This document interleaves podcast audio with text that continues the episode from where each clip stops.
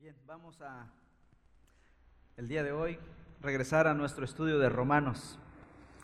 Habíamos hecho una pausa un poco larga para hablar acerca de la iglesia como un ente misionero. La institución de la iglesia tiene como propósito servir en el mundo como misionera de Dios. La iglesia es la institución autorizada por Dios para traer el Evangelio, dispensar el Evangelio al mundo. Y entonces necesitamos abordar ese tema de manera frecuente para no olvidar nuestra, nuestro propósito en este mundo. No somos una organización social, no somos una organización de ayuda social solamente o con ese fin. Nuestro fin principal es dispensar el Evangelio. Bueno, regresamos entonces a Romanos. El asunto ahora es que regresamos a un capítulo un poquito ah, intrigante, estresante tal vez, y delicado. Y es el capítulo 13 de Romanos.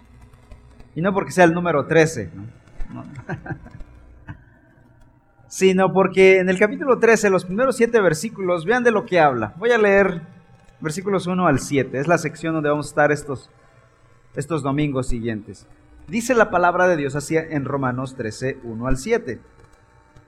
Sométase toda persona a las autoridades que gobiernan, porque no hay autoridad sino de Dios, y las que existen por Dios son constituidas. Por tanto, el que resiste a la autoridad, al ordenado por Dios, se ha opuesto, y los que se han opuesto recibirán condenación sobre sí mismos porque los gobernantes no son motivo de temor para los de buena conducta, sino para el que hace el mal. ¿Deseas pues no temer a la autoridad? Haz lo bueno y tendrás elogios de ella. Pues es para ti un ministro de Dios para bien, pero si haces lo malo, teme, porque no en vano lleva la espada, pues es ministro de Dios, un vengador que castiga al que practica lo malo. Por tanto, es necesario someterse no solo por razón del castigo, sino también por causa de la conciencia, pues por esto también ustedes pagan impuestos, porque los gobernantes son servidores de Dios, dedicados precisamente a esto. Paguen a todos los que deban, al que impuesto, impuesto, al que tributo, tributo, al que temor, temor, al que honor, honor. Y bueno, es el pasaje que está aquí, es el pasaje que continúa. Y tenemos que abordar todo el consejo de Dios. No vamos a decir, bueno, este pasaje como que no me gusta, me lo voy a saltar. Voy a saltar al siguiente, al versículo 8. Y, como nadie me va a decir nada, nos pasamos por alto este, esta sección. Antes de esto, quisiera hacer una, un repaso breve de lo que hemos estado hablando en Romanos. Romanos capítulos 1 al 11 explican en detalle lo que significa la salvación y de qué modo el hombre puede ser salvo. Por ejemplo, hay algunos pasajes en el capítulo 3. En 3.21 dice, pero ahora, aparte de la ley, la justicia de Dios ha sido manifestada, confirmada por la ley y los profetas.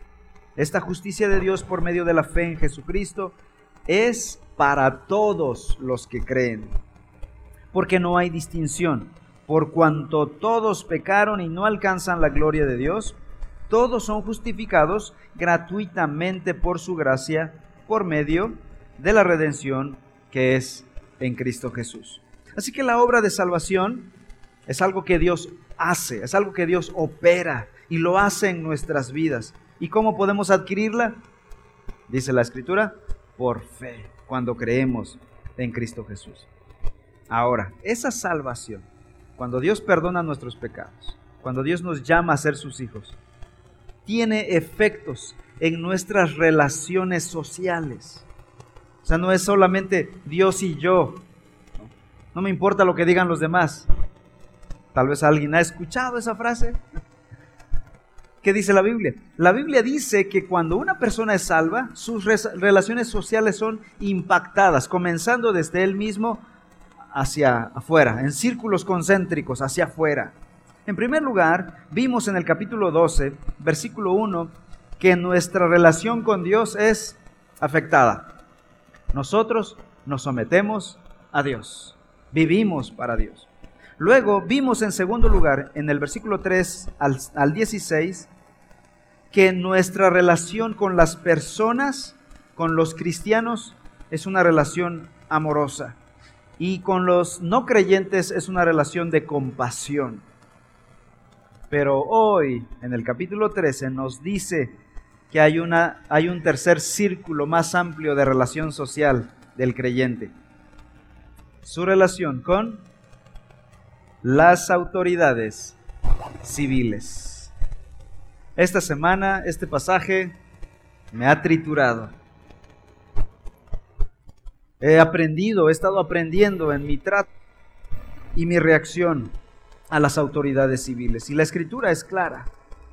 Este pasaje quizá sea un poquito de aceptar, difícil de aceptar para nosotros. Pero piensen en los receptores originales de esta carta. ¿Quién recibió esta carta de manera original? Los hermanos que vivían en dónde? Estamos estudiando Romanos, ¿verdad? Los hermanos que vivían en Roma. ¿Quién era el gobernador o el emperador romano en el tiempo en que Pablo escribió Romanos? Según la historia, Romanos fue escrita desde la ciudad de Corinto y fue enviada a Roma. Y en ese tiempo, en la década de los 60, el, el emperador que gobernaba Roma era Nerón. Nerón era un déspota, era un asesino.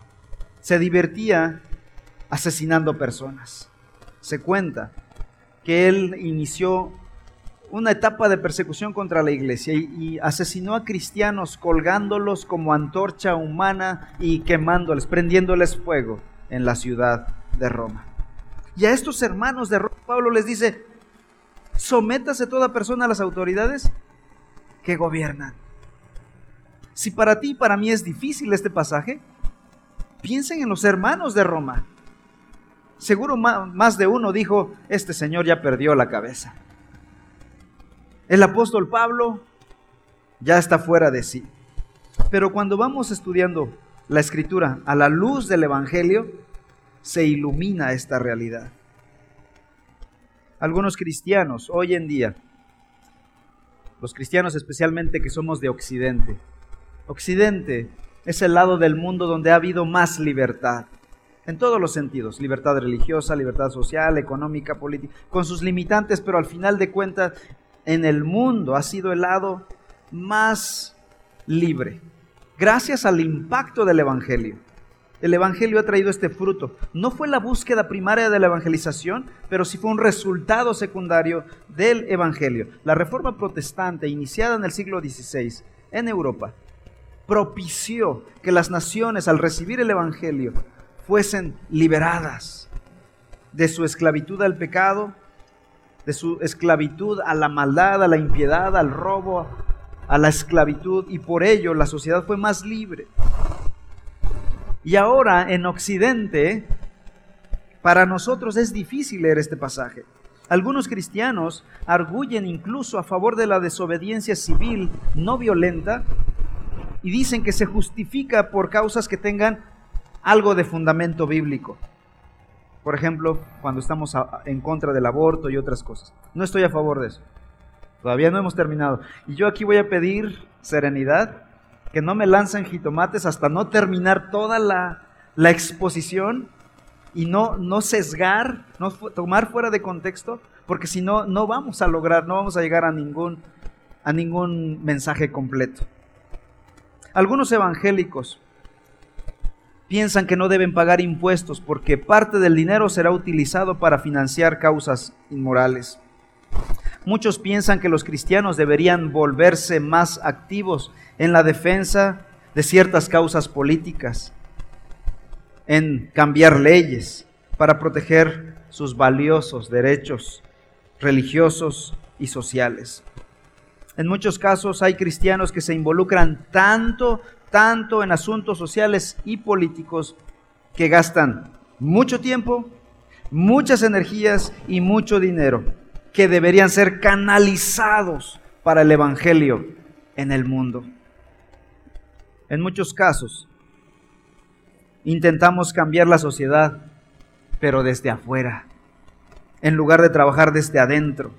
Intentamos cambiar la estructura social cuando en realidad el plan de Dios en la escritura es cambiar la sociedad desde adentro, individuo por individuo, de ahí hacia afuera. Cuando la iglesia se politiza, y escuchen esto, cuando la iglesia se politiza, aunque apoye causas buenas, que, que podría decir, bueno, tiene sustento bíblico, su poder espiritual es afectado su influencia moral en el mundo pierde fuerza. Ciertamente, hermanos, nosotros como cristianos estamos llamados a confrontar a la sociedad, el pecado de la sociedad. Pero ¿cómo? La pregunta es ¿cómo? ¿Como cristianos somos llamados a decirle no al pecado? Sí, la pregunta es ¿cómo? No según la presión política. Eso Santiago le llamaría sabiduría humana. No según la sabiduría de los hombres, sino con el poder espiritual de la palabra de Dios, por medio de la predicación fiel del Evangelio, por medio de una vida piadosa como cristianos, de un testimonio de una iglesia fiel al Señor. Y en este sentido, algunos líderes cristianos han abandonado su labor de exaltar y predicar el Evangelio para involucrarse en la acción política de la iglesia. Han abandonado el énfasis en la palabra de Dios por insistir en la importancia de formar coaliciones para tener un efecto cultural, una influencia cultural en la sociedad moderna. Sin embargo, los gobiernos humanos son temporales y solo afectan cosas temporales. Todo el esfuerzo que podrían hacer tendrán esfuerzos, tendrán resultados temporales, no tendrán un impacto eterno en la vida de las personas. Así que yo creo, a la luz de estos pasajes de la Escritura y a la luz del Evangelio y de la comisión que Dios nos ha dado como iglesia, que perdemos el tiempo cuando en lugar de dedicar nuestros esfuerzos, tiempo y dinero para llevar el Evangelio a la sociedad, dedicamos tiempo, dinero y, energías para tratar de mejorar la moralidad de la sociedad. Porque al final, cuando la humanidad está delante de Dios, frente al juicio final, lo único que valdrá de las personas es si escucharon el Evangelio verdadero y creyeron el Evangelio. Nada más. Y ahí se, remitir, se remitirá nuestra función como iglesia. ¿Qué pasaría si un médico cardiólogo, en lugar de operar el corazón que está a punto de estallar de una persona, decide operar de inmediato, de emergencia, la nariz de la persona para que se vea mejor? ¿No sería llamado médico negligente, incluso delincuente? Así la misión de la iglesia no es cambiar la estética de la sociedad, la cuestión externa de la sociedad. Nuestra tarea como iglesia es entregarle a la sociedad aquello que sana su corazón de raíz.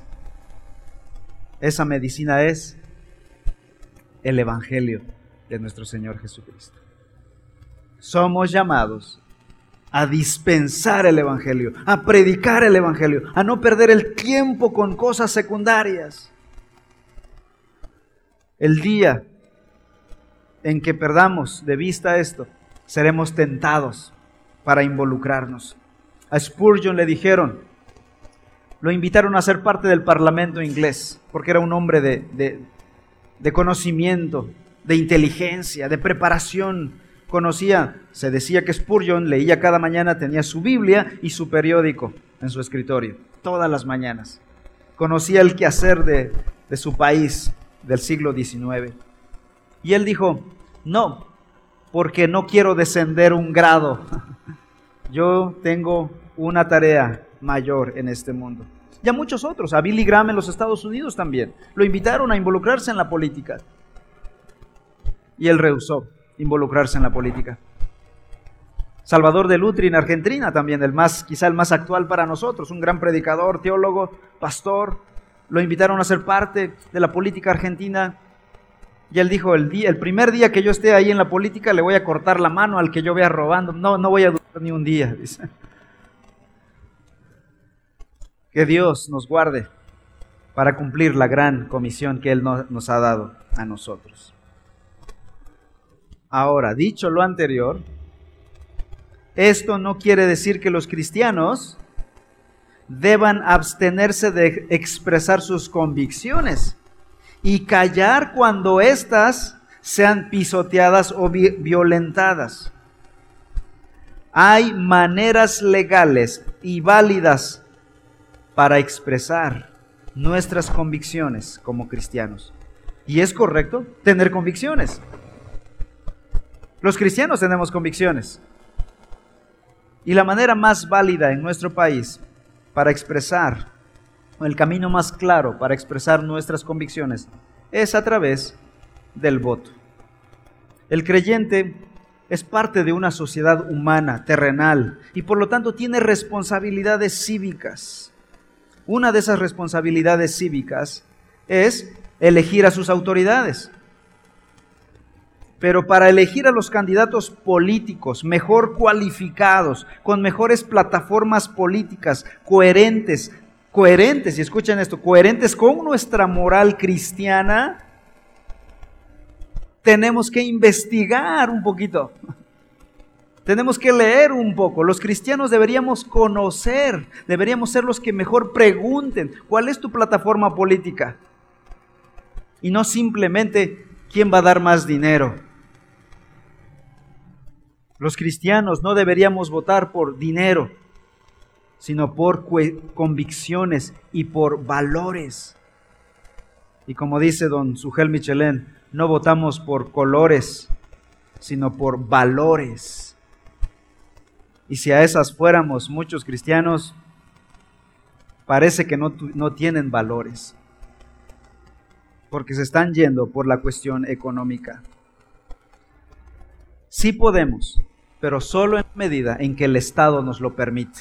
Y ahí sí somos responsables nosotros. Hay maneras de expresarnos. En la Biblia hubieron creyentes que fueron útiles a Dios en el gobierno civil. Por ejemplo, José en Egipto, Daniel en Babilonia. Después, en el Nuevo Testamento, Jesús sanó al hijo de un centurión romano. Y Jesús no le dijo, ¿sabes qué? Te dejo, te aconsejo que dejes la vida política. No, yo lo dejó. Después conoció a Saqueo. Saqueo se convirtió al Señor, este era un publicano y tampoco le dijo, deja tu profesión. Saqueo continuó, pero ahora de manera honesta y, dijo, si robé, lo voy a, lo voy a regresar cuadruplicado. Cornelio, otro centurión romano, conoció la salvación por medio del testimonio de Pedro y continuó prestando sus servicios en el ejército imperial, etcétera, etcétera. Pero a veces nos referimos a estas personas como si ellos fueran la regla. Debemos entender que esta no era la iglesia. Estas eran, estos eran individuos, hijos de Dios, sí, pero eran individuos, no era la iglesia en sí. Nosotros somos llamados a entender las prioridades de la iglesia como cuerpo de Cristo. La iglesia está llamada a ser un reino de sacerdotes, no un reino de activistas sociales. La iglesia es llamada a ser un reino de sacerdotes que dispense el Evangelio, no un reino de activistas sociales. Primera de Pedro 2.9 pero ustedes son linaje escogido, real sacerdocio, nación santa, pueblo adquirido para posesión de Dios, a fin de que anuncien las virtudes. ¿A fin de qué? De que anuncien las virtudes de aquel que los llamó de las tinieblas a su luz admirable. Estos hombres que mencionamos, José en Egipto, Daniel en Babilonia, el centurión, Saqueo, Cornelio y otros fueron la excepción a la regla y no la regla. Nuestro Señor nació, de hecho, en una sociedad corrupta de manera política. con un poder dictatorial. Por todas partes había tiranos y dictadores asesinos, sin mencionar la práctica abierta de la esclavitud. Se dice que en tiempos de Cristo, en tiempos del Nuevo Testamento, en, el, en todo el imperio romano, que abarcaba toda la cuenca del Mediterráneo, el 75% de la población total era esclava. Solo un 25% era sociedad libre. Esa sociedad vivió Jesús. El rey Herodes mandó matar a todos los niños menores de dos años que había en Belén y en todos sus alrededores, según Mateo 2. Los impuestos que pagaba la sociedad del tiempo de Cristo eran exorbitantes, asfixiantes. Muchos de ellos tenían que venderse como esclavos para poder subsistir. Sus hijos nacían como esclavos, heredando la esclavitud de los padres. Sin contar aparte la extorsión de los publicanos que cobraban los impuestos. Le subían un poquito. Los judíos y las provincias romanas carecían de voz y voto ante el gobierno. No contaban con recursos legales como para responder ante las injusticias del imperio. De ahí que muchos, la única manera de escapar era por, ya sea por la vía de la esclavitud o por la vía de la rebelión abierta. Ahora, tenemos que ser honestos aquí. A pesar de todo esto, Roma le permitió a los judíos cierto grado de libertad religiosa. Este es un milagro. Porque mientras todas las provincias se les quitaba todas las libertades religiosas, a los judíos no. Ellos fueron la excepción también. Y a ellos se les permitía, por ejemplo, adorar en su templo, seguir con su religión, no adorar al César como el Dios, ni ofrecerle incienso. Eran libres también de tener su culto en el templo. Pero aún así, no eran suficientes para calmar a los judíos. Los celotes, por ejemplo, un grupo judío radical, iniciaron una insurrección masiva, trayendo como resultado la destrucción de Jerusalén en el año 70, donde cerca de un millón cien mil judíos fueron asesinados por el ejército romano. Muchos judíos creían que Jesucristo vendría como un libertador político. Él sería su libertador de Roma. Pero sorpresa, cuando Jesús llegó, Jesús nunca hizo un llamado a las armas, nunca hizo un llamado a la reforma política o social, ni siquiera por medios pacíficos, ni con marchas o pancartas. Nunca intentó rectificar la cultura con una imposición de moralidad externa, superficial, porque él que quería transformar el corazón de adentro, no estéticamente, no barnizar lo exterior. Jesús no tenía como meta cambiar la forma de gobierno o moralizar externamente la sociedad. Él se proponía redimir a las personas, porque si cumplía con eso, la sociedad cambiaría paulatinamente. No estoy diciendo con esto, y me adelanto a una conclusión prematura, no estoy diciendo con esto que el cristianismo o que a Dios le guste que seamos esclavos que los gobiernos pisotean a, las sociedades. No hemos llegado a ese punto, porque esas autoridades darán cuenta delante de Dios. No hemos llegado a ese punto, pero me adelanto. Nosotros somos llamados a dar el Evangelio para que la sociedad sea cambiada desde adentro. Y una sociedad que recibe el Evangelio, tarde o temprano, irá tumbando las estructuras corruptas, las estructuras que son antifamilia, antivida y todo lo demás. Pero si nosotros nos dedicamos a quitar las estructuras y olvidamos el Evangelio, hermanos, nuestras fuerzas no van a tener impacto, no van a tener un resultado eterno y estaremos desobedeciendo la gran comisión. Jesús dijo, porque el Hijo del Hombre ha venido a buscar y a salvar lo que se había perdido. La moralidad social y las estructuras sociopolíticas no fueron la meta primaria del Señor Jesús. Jesús vino a satisfacer nuestra necesidad más profunda, el pecado, a sanar el problema del pecado. Porque Todas las desviaciones políticas son resultado del pecado. ¿Y el pecado que necesita? El Evangelio. Y por eso Jesús enseñó el Evangelio. Se dedicó a enseñar el Evangelio. No se dedicó a enseñar ideas políticas, sociales o económicas, como dicen los teólogos de la liberación latinoamericana. Error, error flagrante. Jesús no se dedicó a enseñar moral, política, social, económica. Él no se propuso moralizar la antigua creación, la vieja creación, sino santificar la nueva creación. Y por eso mandó a sus discípulos ir y predicar el Evangelio a todas las naciones. Jesús no hizo el mínimo esfuerzo para eliminar la injusticia social o política. Entonces, ¿cuál es, como cristianos, nuestra responsabilidad ante, la, ante el gobierno civil? Romanos 13, versículos 1 al 7 nos da la respuesta. Uno de varios pasajes en toda la escritura.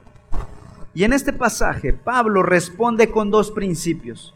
Nos dice en primer lugar, versículo 1, sométase toda persona a las autoridades que gobiernan. En segundo lugar, versículo 6, pues por esto también ustedes pagan impuestos. Los dos principios son sumisión a la autoridad civil y en segundo lugar, pagar responsablemente nuestros impuestos políticos. Esto parece no ser un culto de domingo, ¿verdad? Pero está en la Biblia, está en la palabra de Dios. Toda persona. Entonces, en primer lugar, somos llamados a la sumisión a la autoridad civil. El apóstol dice, sométase toda persona a las autoridades que gobiernan. Buen día para abordar este tema, ¿no? Con este calor. Toda persona. ¿Quiénes son llamadas a someterse a la autoridad civil? Toda persona. Aquí se aplica a todos los seres humanos, pero en particular Pablo está diciendo a todos los cristianos, ¿no? Todo creyente. No hay excepción a la regla. La sumisión a las autoridades superiores incluye obedecer las leyes civiles, pero también incluye el respeto por las autoridades civiles. Hermanos, los cristianos somos llamados a respetar a nuestras autoridades, a someternos a las leyes, pero también a, respetar su persona. No somos llamados a decir, mira cómo, cómo, cómo viste, cómo es su persona, a burlarnos de algún defecto físico de las personas. No estaríamos dando testimonio como hijos de Dios. El principio, que no esté de acuerdo con sus plataformas políticas, no justifica que no respetemos a la persona. Los cristianos no somos llamados a eso. Somos llamados a respetar su persona. Porque son pecadores necesitados del Evangelio. El principio de sujeción a la autoridad humana se aplica a todos los creyentes en cualquier parte del mundo y bajo todo tipo de gobierno. No hay ninguna excepción a la regla aquí. Vean lo que dice Pedro, por ejemplo, primera de Pedro 2. Primera de Pedro 2. Versículos 13 al 17. Dice, sométanse por causa del Señor a toda institución humana, ya sea al rey como autoridad. Ahora, ¿quiénes son los receptores de la carta de Pedro? ¿Se acuerdan? La, semana pasada vimos que estos eran, el versículo capítulo 1, 1, 1 dice, expatriados.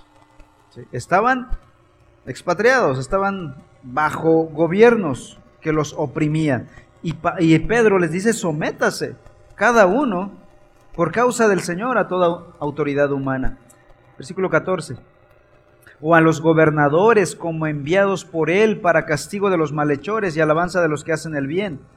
Porque esta es la voluntad de Dios, que haciendo bien ustedes hagan enmudecer la ignorancia de los hombres insensatos anden como libres, pero no usen la libertad como pretexto para la maldad, sino empleenla como siervos de Dios. Honren a todos, amen a los hermanos, teman a Dios, honren al rey. Los creyentes deben ser ciudadanos modelo, conocidos por guardar la ley y no por estar armando pleitos, no ser conocidos por ser desobedientes, rebeldes. Armando pleitos contra el gobierno. Por supuesto, debemos pronunciarnos en contra del pecado, pero hay una manera respetuosa, hay maneras legales de hacerlo, respetando al individuo, respetando las leyes.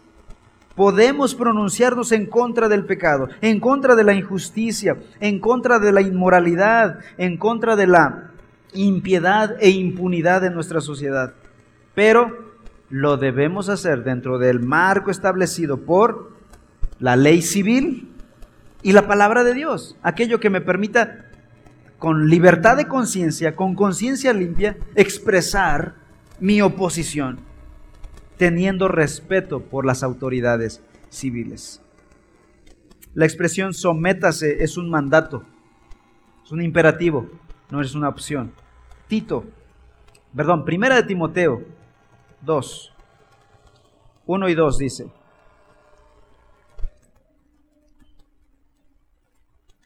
Exhorto pues ante todo que se hagan plegarias, oraciones, peticiones y acciones de gracias por todos los hombres, por los reyes y por todos los que están en autoridad, para que podamos vivir una vida tranquila y sosegada con toda impiedad y dignidad.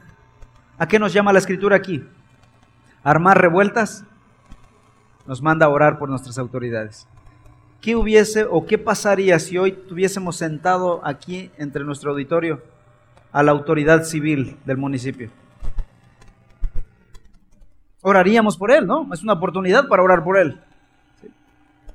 Independientemente de sus colores y de sus convicciones, nuestra labor, nuestro llamado es orar por él. Dios, líbralo. Hace dos años en Estados Unidos hubo un escándalo porque el presidente en aquel momento asistió a una iglesia y el pastor lo puso de pie y oró por él, siguiendo el mandato de las escrituras. Y todo el mundo se le fue encima. ¿Qué hizo de mal? Simplemente obedeció la palabra de Dios. Estaba ahí, hay que aprovechar. Vamos a tener una oración por él. Es nuestra responsabilidad no significa que estamos apoyando toda su plataforma política. Si Él lo permite y está sentado en una iglesia, por algo ha de ser. La escritura nos dice, exhorto, dice Pablo, inspirado por el Espíritu, ante todo que se hagan plegarias, oraciones, peticiones y acciones de gracias por todos los hombres, por los reyes y por todos los que están en autoridad. ¿Para qué? Para que podamos vivir una vida tranquila y sosegada con toda piedad y dignidad. Mientras la iglesia colabore más orando por sus autoridades, tendremos una vida más tranquila. No hay excepciones a este mandato. No hay excepciones. No hay de que es que es incompetente. Su moralidad o inmoralidad, o su crueldad o falta de bondad, o su impiedad. La escritura no lo dice. Ellos van a dar cuenta delante de Dios. Ellos serán llamados como autoridades civiles, así como un pastor va a dar cuenta, así como los cristianos van a dar cuenta delante de Al final de cuentas todos vamos a dar cuenta delante de Dios. Sea donde estés, si tú fuiste cristiano, si fuiste pastor, si fuiste presidente, si fuiste gobernador, de donde estés darás cuenta delante de Dios. Así que mejor cada quien nos cuidemos donde estemos. Dice, Tito 3. Recuérdales que estén sujetos a los gobernantes, a las autoridades, que sean obedientes, que estén preparados para toda buena obra, que no injurien a nadie, que no sean contenciosos, sino amables, mostrando toda consideración para con todos los hombres. Este principio viene desde el Antiguo Testamento. No es nuevo en el Nuevo Testamento. Por ejemplo, cuando Israel estaba cautivo en Babilonia, vean lo que les dice el Señor Dios al pueblo. Jeremías 29. Jeremías 29, 7.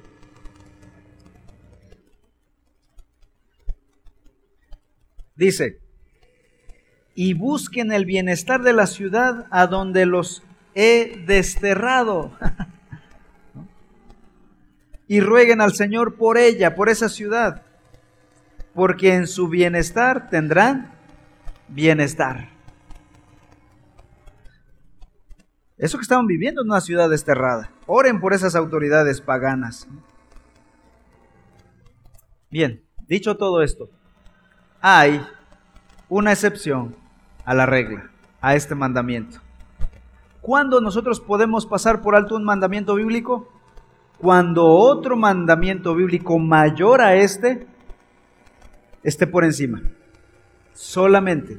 Y en ese sentido, hay una razón para que el creyente no se someta a la autoridad civil. ¿Cuándo? Cuando cualquier ley o mandato exija la desobediencia a Dios y su palabra. Ahí sí, hasta ahí llegó. La autoridad civil tiene límites. Dios la establece, pero está supeditada a la autoridad final que es Dios. Por ejemplo, cuando el faraón ordenó a las parteras, dice el Nuevo Testamento que se llamaban Cifra y Fua, les ordenó que mataran a todos los bebés varones cuando fueran dados a luz. ¿Qué hicieron ellas? Vamos a Éxodo 1. Éxodo capítulo 1, en el Antiguo Testamento. En el versículo 17 dice que las parteras temían a Dios y no hicieron como el rey de Egipto les había mandado, sino que dejaron a los niños con vida. Es decir, aquí estaban recibiendo la orden de homicidio. Y no le vamos a poner categorías porque existe homicidio y punto. El homicidio no tiene género, ¿verdad? Ni tamaño. Homicidio. Y obviamente Dios que dice, ¿qué le dice al hombre? No quitarás la vida a ningún individuo. Y entonces, ellas sintieron convicción de no obedecer a un hombre que estaba poniéndose por sobre el mandamiento de Dios. Versículo 20. En respuesta a esto Dios dice, favoreció a las parteras y el pueblo se multiplicó y llegó a ser muy poderoso. Y por haber las parteras temido a Dios, Él prosperó sus familias. Aquí Dios honrando la desobediencia de unas mujeres. solo en este contexto, hermanas, hermanos, solo en el contexto en que está en contra de la voluntad de Dios, no fuera de esto. Más adelante en el libro de Daniel, cuatro jóvenes judíos llamados Daniel, Sadrach, Mesach y Abednego recibieron la orden de adorar una estatua. Póstrense ante ellas. Obviamente esto iba en contra de el mandamiento de Dios. No tendrás imagen de ningún ídolo y no las adorarás. Bueno, los diez mandamientos ahí, ¿no? ¿Qué hicieron ellos? Había una ley, un decreto de una autoridad civil y una, una ley de Dios. ¿Quién se supedita a quién? La ley humana está bajo la ley divina. ¿Y entonces qué pasó? Daniel capítulo 3. Versículo 16 al 18. Sadrach, Mesach y Abednego le respondieron al rey Nabucodonosor no necesitamos darle una respuesta acerca de este asunto, ya lo tenemos decidido. Ciertamente nuestro Dios a quien servimos puede librarnos del horno de fuego ardiente y de su mano rey nos librará. Obviamente ellos sabían que si desobedecían iban a ser castigados en el horno.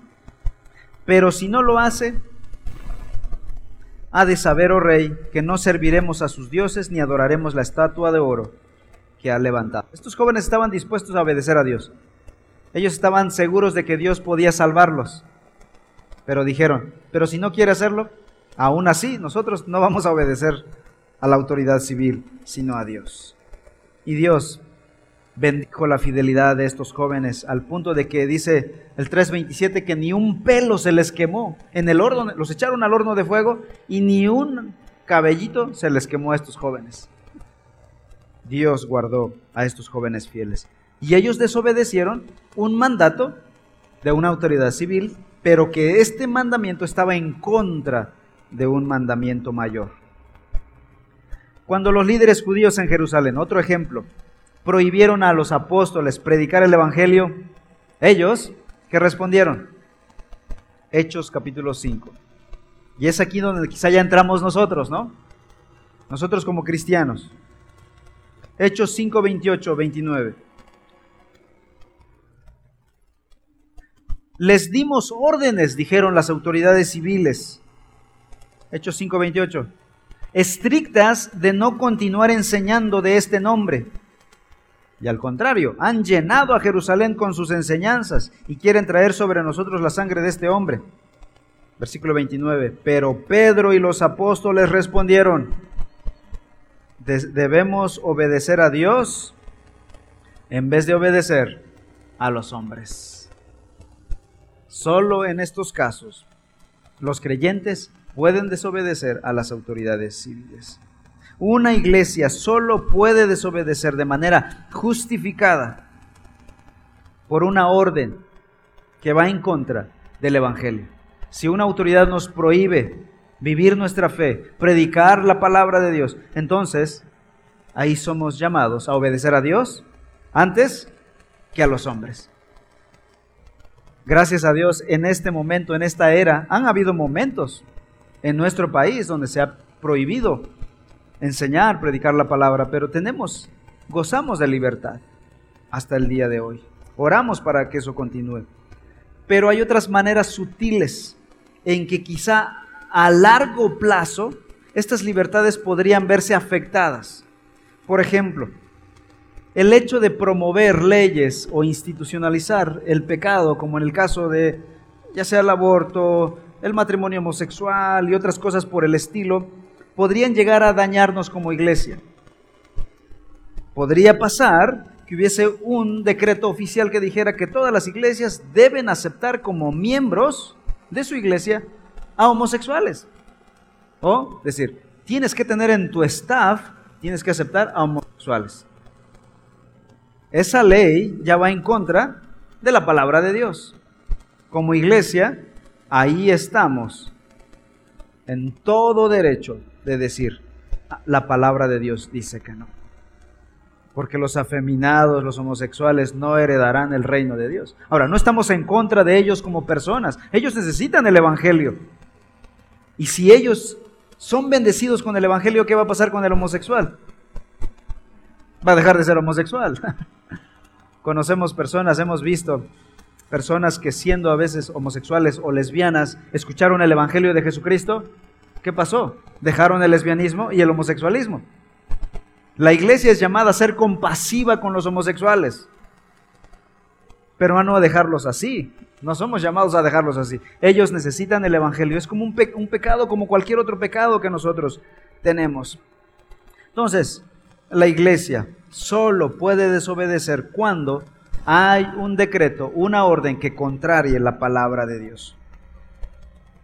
Pero gracias a Dios, fuera de ahí, los miembros de una iglesia local están en obligación de acatar las leyes civiles, tales como las, leyes de tránsito, las leyes de construcción, regulaciones de seguridad, pagar impuestos, etcétera, etcétera. Los cristianos debemos ser fieles en nuestros impuestos.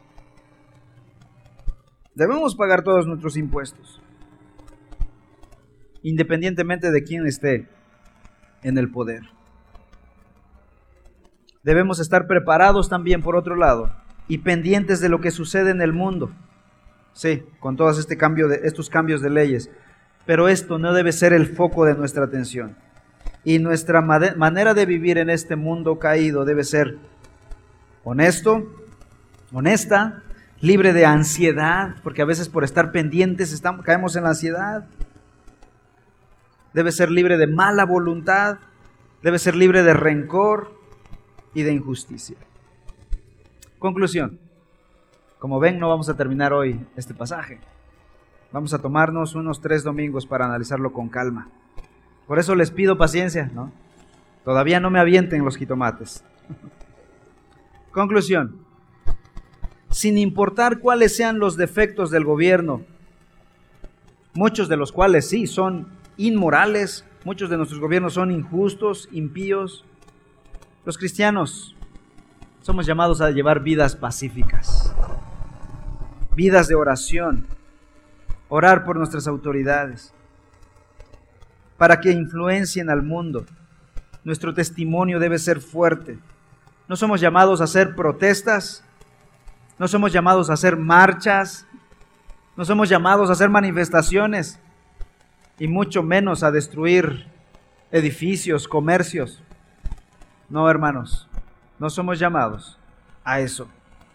Ojalá no lo hagan, no lo hagamos. Oremos por nuestros hijos para que no estén marchando por causas impías. Al igual que los profetas del Antiguo Testamento, nosotros tenemos el derecho y la obligación de confrontar, sí, el pecado, oponernos a lo que está mal, pero de manera correcta, de manera legal. No estoy diciendo que asimilemos la filosofía del mundo, porque tenemos nuestras propias convicciones bíblicas.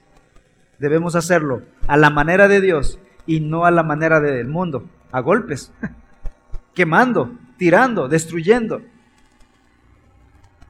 Si lo hacemos como el mundo lo hace, ¿cuál será la diferencia, hermanos? ¿Cuál será la diferencia? Pero si lo hacemos con sabiduría, piedad y respeto, el poder de Dios quedará manifiesto, el Evangelio será fortalecido, el Evangelio que cambia la vida de las personas. Politizar la iglesia, escuchen esto, politizar a la iglesia impide predicar el Evangelio. Que Dios nos libre de politizar a nuestra iglesia. Nuestra prioridad es el Evangelio. Esa es nuestra prioridad, amados hermanos, el Evangelio de nuestro Señor Jesucristo. Seguiremos hablando de esto. Que Dios nos dé la gracia, oremos. Padre, en esta hora traemos delante de ti este tema complejo porque vivimos en una sociedad, vivimos en el mundo y tú nos enseñas a vivir nuestra fe en todas las áreas de nuestra vida. Así que te pedimos que nos ayudes, Señor, a tener convicciones firmes, bíblicas, y saber externarlas y expresarlas a través de nuestro voto a través de saber elegir y saber votar, pero también a través de orar por nuestras autoridades elegidas. Porque esas personas darán cuenta delante de ti. Tú las juzgarás, Señor. Si hacen mal, tú darás venganza. Tuya es la venganza. Pedimos por nuestro gobierno en esta hora, Señor. Por los tres niveles de gobierno y las instituciones que existen para hacer mover la rueda de nuestro país. Te rogamos por cada uno de ellos, Señor. Rogamos que guarde sus corazones de sus agendas perversas para institucionalizar el pecado, Dios. Nuestra petición es que tú lo frenes y que nos uses a nosotros como iglesia a hacer nuestra labor en la trinchera de predicar el Evangelio. Ayúdanos, Padre, que Reforma sea una iglesia misionera, que siga los caminos de Jesús, de predicar el Evangelio y afectar, impactar la sociedad, no de afuera hacia adentro, sino de, de adentro hacia afuera, con el Evangelio que transforma las vidas. Te lo pedimos, Señor, en el nombre de Cristo Jesús.